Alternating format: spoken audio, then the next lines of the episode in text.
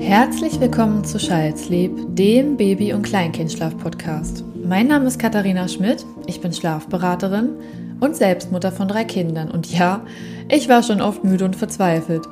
Deshalb ist es meine Mission, euch das Thema Schlaf näher zu bringen, damit ihr so viel Grundwissen wie möglich erhalten könnt. Denn Wissen ist Macht. Und je mehr ihr wisst, desto entspannter könnt ihr in eurer Elternschaft sein.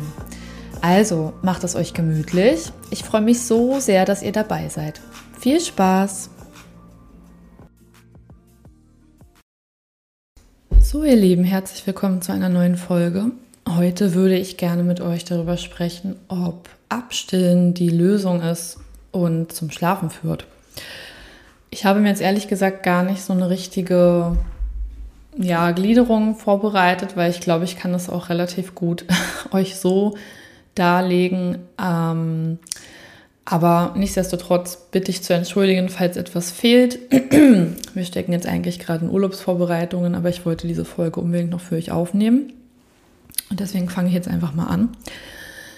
Es gibt ja die, dieses, diesen großen Mythos, dass wenn man sein Kind abstillt, dass es durchschlafen würde, weil es ja dann logischerweise nicht das, den, den, er das Verlangen oder den Drang hätte, an die Brust zu wollen. Dem muss ich ganz klar widersprechen. Das ist absoluter Quatsch. Das rührt, glaube ich, daher, dass man das den Kindern oder den Eltern vorhält, dass sie sich so oft melden würden, weil ja, natürlich gibt es Assoziationen. Assoziationen sind im Prinzip ja auch Teil des Lebens und wir Erwachsenen haben Assoziationen und so eben auch unsere Kinder. Und beim Schlafen, ja, können Assoziationen ähm, sehr, sehr anstrengend sein, das gebe ich auch zu. Nichtsdestotrotz halte ich das Wort Brustassoziation für teilweise sehr verfänglich, denn die Brust ist ja auch etwas zum Überleben. Also das ist ja nicht nur der Ort für Nähe und Liebe und Ruhe und Geborgenheit, sondern tatsächlich braucht dein Kind, wenn du stillst natürlich, die Brust, um ja an Nahrung zu kommen. Und ich finde, wenn man ähm, auch einen überlebenswichtigen Bestandteil hm, als gefährlich quasi darstellt, das darf nicht sein, das ist äh, eine Einbahnstraße und so weiter, dann glaube ich, ist an der Stelle das Wort Brustassoziation nicht so treffend. Also es gibt Assoziationen wie Haare ziehen oder kneifen oder knibbeln oder mh, hm, ja, was gibt es denn noch? Schnuller, wahrscheinlich eine Assoziation, tragen, in den Schlaf getragen werden. Also Bewegung, ne, der Petsyball oder möglicherweise auch unter Bewegung der Kinderwagen. Das mag, ja, das, das könnte ich schon eher unterschreiben. Das sind Assoziationen, die sind auch nicht überlebensnotwendig, aber eine Brustassoziation ist irgendwie in sich für mich nicht ganz stimmig.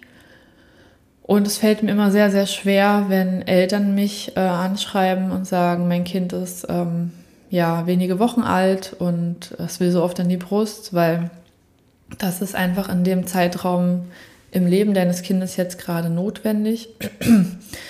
Und wenn du es aushalten kannst oder wenn dir vielleicht sogar Stillen eigentlich Spaß macht, dann würde ich an dieser Stelle jetzt nicht mit Ängsten äh, mich umgeben, denn sie bringen dir nichts. Dein Kind wird wenn es noch so klein ist, ganz oft an die Brust müssen. Es wird sich seine Milchmenge bei dir bestellen, wenn es häufig angelegt wird. Und das ist eben auch der Sinn der Natur. Ich glaube, auch wenn es uns ganz, also ich weiß noch, wie bei mir das in der Stillzeit war, natürlich war das anstrengend und man ist müde und es tut alles weh. Und ich hatte, weiß Gott, auch keinen einfachen Stillstart, wirklich. Also ich, wenn ich mich jetzt zurückerinnere, die ersten drei Monate waren geprägt von starken Schmerzen. Ich habe das Stillen teilweise als schmerzhaft empfunden als die Entbindung selber. Also mir hat das niemand gesagt, dass Stillen so schlimm sein kann.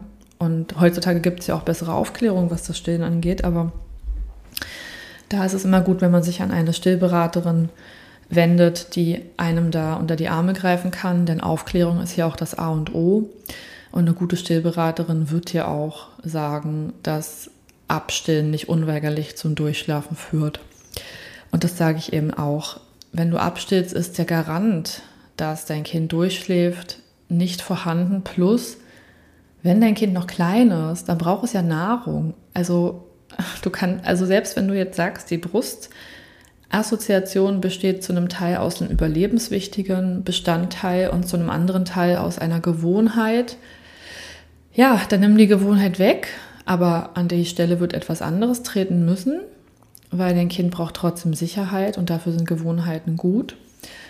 Und die Nahrung musst du dann auch ersetzen. Und für mich wäre es nicht ja in Frage gekommen, mir jetzt irgendwie nicht die Milch anzubieten, die ich ja sowieso im Überfluss hatte, um dann auf eine Flasche zurückzugreifen. Was an der Stelle für mich nicht heißt, dass Flaschen zu verteufeln sind, um Gottes Willen. Das kann man auch super einsetzen, wenn dein Kind dadurch keine Saugverwirrung bekommt oder wenn es eben auch mit dem Stillen nicht klappt. Dann ist es gut, dass wir das haben. Aber wenn du stillen kannst und du möchtest das auch machen, dann lass dir bitte keine Angst einreden oder einreden, dein Kind würde sofort durchschlafen, wenn du es abstillst. Und dazu muss man, glaube ich, auch noch mal vorausschicken, ja, abstillen kann dazu führen, dass dein Kind länger am Stück schläft. Aber ich finde, abstillen vor allem vor dem sechsten Lebensmonat, also erstmal ist das ja auch überhaupt nicht das, was empfohlen wird, aber das finde ich nicht artgerecht, ehrlich gesagt, wenn es nicht unbedingt sein muss. Also wir reden jetzt von dem Fall, dass jemand gerne stillt und das Stillen gut funktioniert, aber Angst hat, dass es eine Gewohnheit ist. Das meine ich jetzt. Da finde ich in dem Fall den Rat, still ab, dann schläft dein Kind länger, überhaupt nicht passend, weil, wie wir ja wissen, braucht es Gehirnreife, damit ein Kind überhaupt erst in der Lage ist, äh, Richtung Durchschlafen sich zu bewegen. Das ist mit sechs Monaten nicht ansatzweise der Fall. Das kannst du sowas von löschen. Also wenn du gehofft hast, ab dem sechsten Lebensmonat schläft mein Kind irgendwie durch, vergiss es. Vergiss es komplett. Die Schlaf- in Anführungszeichen Probleme gehen erst ab dem vierten Lebensmonat richtig los, weil dein Kind jetzt erst anfängt, Melatonin ja, zu produzieren, weil dein Kind jetzt erst anfängt, einen zirkadianen Rhythmus zu entwickeln. Und diese zirkadiane Rhythmik, die sorgt dafür, also dieser Tag- und Nachtrhythmus, die sorgt dafür, dass dein Kind langfristig weniger Tagesschlaf benötigen wird und nachts mehr schläft. Also unter anderem sorgt sie dafür. Aber bis das so richtig bombenfest sitzt, kann es auch mal dauern, bis dein Kind vier Jahre alt ist. Ja, also bis dein Kind keinen Tagschlaf mehr benötigt, bis dein Kind nachts zuverlässig, zuverlässiger schläft. Und da würde eben Abstand überhaupt nichts bringen bei so einem ganz jungen Kind. Du würdest im Zweifel nur so eine Mini-Form von einem Schlaftraining vielleicht an deinem Kind äh, ausprobieren, weil dein Kind sich dann abgewöhnt, sich oft zu melden. Und dann, wie gesagt, nur bei starkem Hunger. Also dann wären wir wieder bei Fütterung nach Zeit oder im schlechtesten Fall bei der Flaschenassoziation. Also es wird halt leider immer noch ganz, ganz viel verbreitet. Ab sechs Monaten kommt ein Kind nachts ohne Nahrung aus. Nein, das stimmt überhaupt nicht. Dein Kind wächst Tag und Nacht. Das Gehirn wächst auch in der Nacht, insbesondere wenn dein Kind tagsüber viel erlebt hat, wenn dein Kind viel erfahren wollte und dann vergessen hat, sich Nahrung bei dir zu holen. Das ist natürlich zu unserem Leidwesen dann manchmal, weil die Brüste spannen, aber dann wird dein Kind es nachts nachholen müssen. Es braucht ein, einfach eine gewisse Kalorienzufuhr insgesamt und die nimmt es eben etappenweise zu sich. Und das ist leider zu unserem Leidwesen oft auch nachts der Fall. Und da abzustellen halte ich nicht für sinnvoll. Man kann, wenn man nicht gerne stillt oder wenn man sich nur quält, natürlich kann man sich so eine Ziellinie setzen, sage ich mal, vielleicht. Also meine persönliche favorisierte Ziellinie ist nach dem ersten Geburtstag unter der Voraussetzung, dass dein Kind beikostreif ist. Natürlich ist das mit zwölf Monaten eher gegeben als mit sechs Monaten. Aber auch mit zwölf Monaten gibt es Kinder, die wollen einfach noch nicht so richtig mitessen. Die finden Brei nicht toll, die haben vielleicht noch nicht so viele Zähne. Und da muss ich kurz vorausschicken, ich hatte Kinder, die nicht so schnell ihre Zähne bekommen haben. Und ja, man kann auch ohne Zähne Sachen mh, mm, ablutschen, weich, verflüssigen, einspeicheln und bekauen. Aber erzählt mir bitte nicht, dass man auch ohne Zähne super viel essen kann. Also das kann ich nicht unterschreiben. Wenn ein Kind noch nicht ausreichend Zähne hat und man erwartet, dass es komplett Beikost essen soll, von A bis Z und es ist auch noch Baby-led Weaning und nicht Brei, dann halte ich das für Quatsch. Dann ist dein Kind noch nicht bereit und dann hat dein Kind sein eigenes Tempo, an dem du nicht herumdoktern solltest, ist meine persönliche Meinung. Und ich habe mir da immer Zeit gelassen und ich war entspannt und ich habe Essen einfach regelmäßig angeboten in verschiedensten Formen und wenn das angenommen wurde, dann toll und wenn es eben nicht gewollt wurde, dann habe ich das akzeptiert. Und dann kann es natürlich auch schon mal Kinder geben, die noch ein wenig länger nur an der Brust äh, hängen, in Anführungszeichen, und ja, kein großes Interesse an Beikost haben. Da kommt es einfach individuell auf dein Kind an. Entwickelt es sich gut? Ist der Arzt oder die Ärztin zufrieden mit der äh, Gewichtskurve und so weiter? Wenn das alles passt, du aber trotzdem dranbleibst und Beikost anbietest, dann finde ich, kann man in dem Moment nicht mehr machen. Jetzt gibt es wieder Stimmen, die sagen, ja, erst recht, dann musst du abstillen, damit dein Kind tagsüber mehr isst. Und da sage ich auch, es kann sein, dass wenn dein Kind ein Jahr alt ist und es hat noch nicht wirklich viel Appetit auf Beikost und es trinkt natürlich nachts die ganze Zeit, ja, natürlich kann man dann den Appetit tagsüber fördern, wenn man nachts nicht mehr so viel stillt. Das ist ja auch logisch, klar, wenn ich nachts die ganze Zeit Nahrung zu mir nehme, warum soll ich es dann tagsüber machen? Das kann auch wirklich sein, da kann man dann auch drüber sprechen. Aber dann ist dein Kind auch alt genug, finde ich. Und dann reden wir nicht von einem sechs Monate alten Baby. Und auch hier ist es immer gut, wenn man vielleicht nicht nur immer Schlafprotokolle führt, sondern auch mal ja, so eine Art ähm, Essensprotokoll, Nahrungsprotokoll, einfach wirklich mal aufschreibt über mehrere Tage, wie viel ist eigentlich mein Kind und was für Mengen. Weil wenn das nur so homöopathische kleine Mengen sind, dann wird dein Kind davon nicht satt.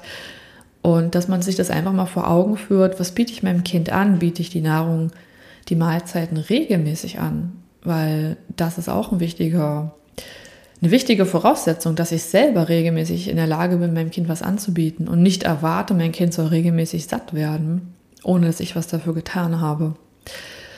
Insofern, es müssen einige Voraussetzungen geprüft werden, bevor man abstillt, nur damit das Kind durchschläft. Und dann ist es natürlich auch, und das muss man jetzt das, damit komme ich dann auch fast zum Ende, aber das muss man auf jeden Fall auch vor Augen haben. Abstillen, wenn es nicht mh, mm, einvernehmlich ist und darunter verstehe ich, dein Kind hat kein Interesse und du auch nicht und auf magische Weise kommt es nicht zum Stillen. Das klingt natürlich sehr nach Ideal. Aber wenn es nicht einvernehmlich geschieht, dann wird es zu einem Protest kommen. Und wie stark der ausfällt, das kann ich dir nicht sagen, das kann dir niemand sagen, das kannst du vielleicht erahnen, weil du dein Kind am besten kennst. Wenn du ein High-Need-Kind hast, darüber werde ich auch nochmal eine Folge machen, dann wird dein Kind dir mit jeder Faser seines Körpers zeigen, dass es nicht einverstanden ist. Und wenn du ein gefühlsstarkes Kind hast oder ein hochsensibles, dann wirst du vermutlich auch eine andere Form von Protest begleiten müssen. Und dann ist es in dem Moment nicht einvernehmlich. Und darauf will ich dich einfach nur vorbereiten. Also selbst wenn du sagst, na, das Protokoll sieht gut aus, mein Kind ist ganz gut, ich habe da Vertrauen, dass die Beikost reicht. Und ich selber bin hundertprozentig entschlossen, dass ich nicht mehr stillen möchte, dann ist der letzte Schritt aber auch anzuerkennen, okay, dein Kind ist vielleicht nicht so glücklich damit. Und dann gibt es einen Protest, den muss man begleiten und auf den muss man vorbereitet sein. Und gerade diese innere Vorbereitung ist super wichtig. Ich glaube, dass es uns ganz, ganz schwer fällt, mit Tränen unserer Kinder umzugehen, in dem Sinne, dass wir sagen, es ist uns lieber, wenn sie nicht weinen, weil wir dann das Gefühl haben, es geht ihnen natürlich auch gut, aber Weinen gehört natürlich auch ein Stück weit zu der Sprache der Kinder. Also Babys weinen sehr viel, um auch Druck abzubauen, um uns auch zu zeigen, mir fehlt etwas, ich brauche jetzt etwas. Natürlich ist Weinen aus einer großen Not oder Schmerz äh, oder Angst, das, ist eine, das stellen wir jetzt mal ganz beiseite, darüber rede ich nicht, sondern ich rede einfach so über diese grundlegende Kommunikationsform, dass dein Baby mit dem Weinen dir auch Bedürfnisse zeigt. Und wenn dein Kind älter wird und das Bedürfnis war, aber in die Brust zu kommen und du gibst die Brust nicht, dann transformiert sich natürlich die Suche nach der Brust auch dann in dem Moment in Wut. in Nicht-Verstehen, in ja, Verzweiflung vielleicht auch ein Stück weit, Unklarheit. Dein Kind hat die Klarheit nicht, wenn es nicht an die Brust kann, wie du sie hast, wenn du sie nicht geben möchtest. Und das ist, glaube ich, der größte Teil, wenn man abstellen will, dass man sich damit auseinandersetzt, wie gehe ich damit um, wenn mein Kind weint. Natürlich kann man auch abstillen oder das Abstillen einleiten ohne großen Protest. Und das befürworte ich auch immer sehr, dass man sich da stückchenweise herantastet. Das sind auch insbesondere natürlich Themen, die man mit einer Stillberaterin erörtern kann. Wie, wie gehe ich vor? Wie gehe ich ran? Die könnt ihr auch gerne mit mir in einer Beratung erörtern. Ich berate auch dazu, weil das eben auch was, weil das Ganze auch ganz viel mit Schlaf zu tun hat und weil ich natürlich auch selber als dreifache Mutter und als Schlafberaterin mit diesen Themen, mit Kunden schon ganz viel damit zu tun hatte und weiß, wie es läuft. Aber ja, abstellen ist nicht der Königsweg, um ein durchschlafendes Kind zu bekommen. Im Gegenteil, abstillen kann dazu führen, dass dein Kind eventuell länger schläft nachts am Stück. Aber wenn es noch klein ist, braucht es trotzdem Nahrung. Und zu früh abgestillte Kinder werden andere Assoziationen entwickeln und das führt dazu, dass du am Ende etwas anderes machen musst. Zum Beispiel tragen, auf- und ablaufen, Flasche zubereiten natürlich, die Nahrung wird gebraucht, Schnuller reichen, mm, singen und so weiter. Das ist ein bisschen schwierig. Also lasst euch nicht zu sehr zu diesem Abstillen drängen. Es gilt übrigens auch für Flaschenkinder. Also nur wenn euch jemand sagt, Mhm. dein Kind sollte nachts keine Flaschen mehr bekommen, dann schläft das durch. Das halte ich auch für Quatsch. Also äh, dein Kind braucht noch sehr lange nachts Nahrung, einfach für das Gehirn. Und ob es jetzt die Flasche ist oder die, die Brust, lass dich da nicht zu sehr, ja, ich habe das Gefühl, es wird alles so in Panik versetzt. Und wenn du jetzt nicht sofort handelst, hast du dein Kind verdorben. Das ist nicht so. Äh, dein Kind wird nicht ewig nachts die Brust oder die Flasche wollen. Kein Mensch wird ewig nachts Brust brauchen und Flasche trinken. Es ist einfach wichtig, dass man mal Klarheit hat über die eigene Situation, indem man erstmal eine Bestandsaufnahme macht. Und dazu gehört, um das nochmal zusammenzufassen, wie alt ist mein Kind? Ne? Ist mein Kind wirklich alt genug? Wie fortgeschritten ist die Beikostreife? Von was für Brust- oder Flaschenabständen sprechen wir hier überhaupt nach? Also bitte doch auch das protokollieren und summa summarum am Ende sich auch darüber im Klaren sein, wenn man etwas verändern möchte, dass man ja weiß, wie gehe ich damit um. Weil wenn du aufgeschmissen bist und selbst mitweinst oder wenn du die Tränen deines Kindes jetzt etwas Negatives empfindest und das ja Panik in dir selbst auslöst, dann wirst du diese Panik auf dein Kind übertragen, weil dein Kind ist komplett mit dir verbunden, auch wenn uns das nicht immer gut gefällt, das weiß ich, aber unsere Kinder wissen, wenn was mit uns nicht stimmt und die spüren das und bitte unterschätze nicht dein Baby und dein Kind. Also denk nicht nur, weil es klein ist und noch nicht sich artikulieren kann wie ein Erwachsener, ist es deswegen nicht auf der emotionalen Ebene befähigt zu spüren, was ich habe und wenn du in Panik verfällst äh, und etwas angefangen hast und es dann aus einer großen Panik heraus wieder abbrichst, dann garantiere ich dir, es wird komplett gegen die Wand fahren und scheitern. Und dann hast du über diesen ganzen Thema Abstellen vielleicht auch so ja, wie so, ein, so, eine riesige Regenwolke, die für immer über euch thront, weil du wirst dich das dann nicht nochmal trauen und dein Kind hat da auch was negativ abgespeichert, weil es nicht ordentlich begleitet wurde. Ja, mach dir genau einfach Gedanken, was willst du, was ist von Seiten deines Kindes möglich und dann werdet ihr einen Weg finden. Abstellen kann helfen, dass dein Kind länger schläft, wenn es reif genug ist wenn ein Kind natürlich mm, auch alt genug ist, und damit meine ich jetzt 18 Monate aufwärts, dann kann Abstillen auch zum Durchschlafen führen, natürlich. Aber es heißt nicht nur, weil dein Kind irgendwie jetzt die sechs Monatsmarke erreicht hat, dass Abstillen sofort zum Durchschlafen führt. Das wäre dann immer in Kombination mit, ich weise dir die Nahrung zu, wie du sie jetzt bekommst, da begleite ich dann deinen Protest und dann reden wir wieder vom Schlaftraining in meinen Augen. Also gebt doch euren Kindern bitte, wenn sie klein sind, Nahrung in dem Maß, in dem sie es von euch benötigen. Und wenn sie dann etwas älter sind und ihr euch auf die Beikost verlassen könnt, dann überlegt euch, wenn die Situation dann nicht passt, ist es jetzt legitim, was zu verändern? Und was will ich auch für mich? Ich meine, eine Stillbeziehung ist ja auch eine, eine Beziehung mit zwei Menschen. Das geht nur dich was an und dein, und also dich und dein Baby und niemand anderen, son, niemand anderen sonst. Oh Gott. Äh, und da würde ich mir auf jeden Fall auch nicht reinreden lassen, auch nicht vom Partner. Sorry, ähm, Partner, wenn ihr jetzt auch zuhört und das jetzt für euch unangenehm ist, aber es geht euch nichts an. Also wenn ihr die Frau wieder für euch haben wollt und sagt, das, ich will auch mal wieder an die Brust, ja, das geht euch nichts an. Das ist eine Sache zwischen dem Kind und der Mutter. Und wenn das für euch unangenehm ist und ihr wünscht euch wieder mehr Zweisamkeit mit der Frau, die Zeit kommt auch zurück.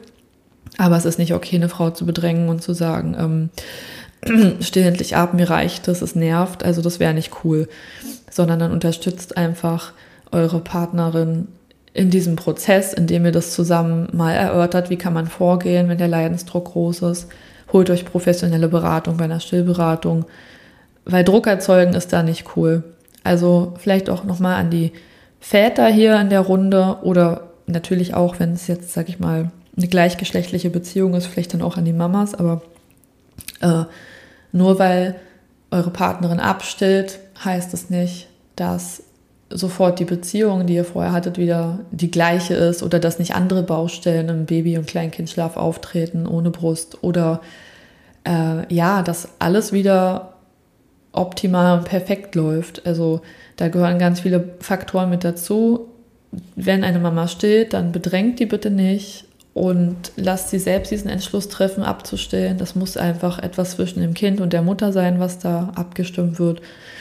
Und niemand anderes sonst sollte sich da einmischen. Auch nicht externe Meinungen, Kindergarten, das ist auch nochmal ein Thema für sich. Eingewöhnung, wenn du abstillst, kann das Kind besser im Kindergarten schlafen und so weiter. Das geht niemandem was an. Das ist nur was zwischen dir und deinem Kind. Und ja, ich glaube, mehr habe ich jetzt dazu nicht zu sagen. Also einfach nochmal abschließend, mach dir Gedanken, plane das gut, wenn du das planen möchtest und achte darauf, dass dein Kind nicht zu klein ist für dieses Vorhaben. Und genau. So, jetzt habe ich die Folge, glaube ich, auch abgeschlossen und ich freue mich, dass du bis hierher hin dabei warst. Ich bedanke mich, dass du dir Zeit genommen hast, wieder eine Folge von mir zu hören.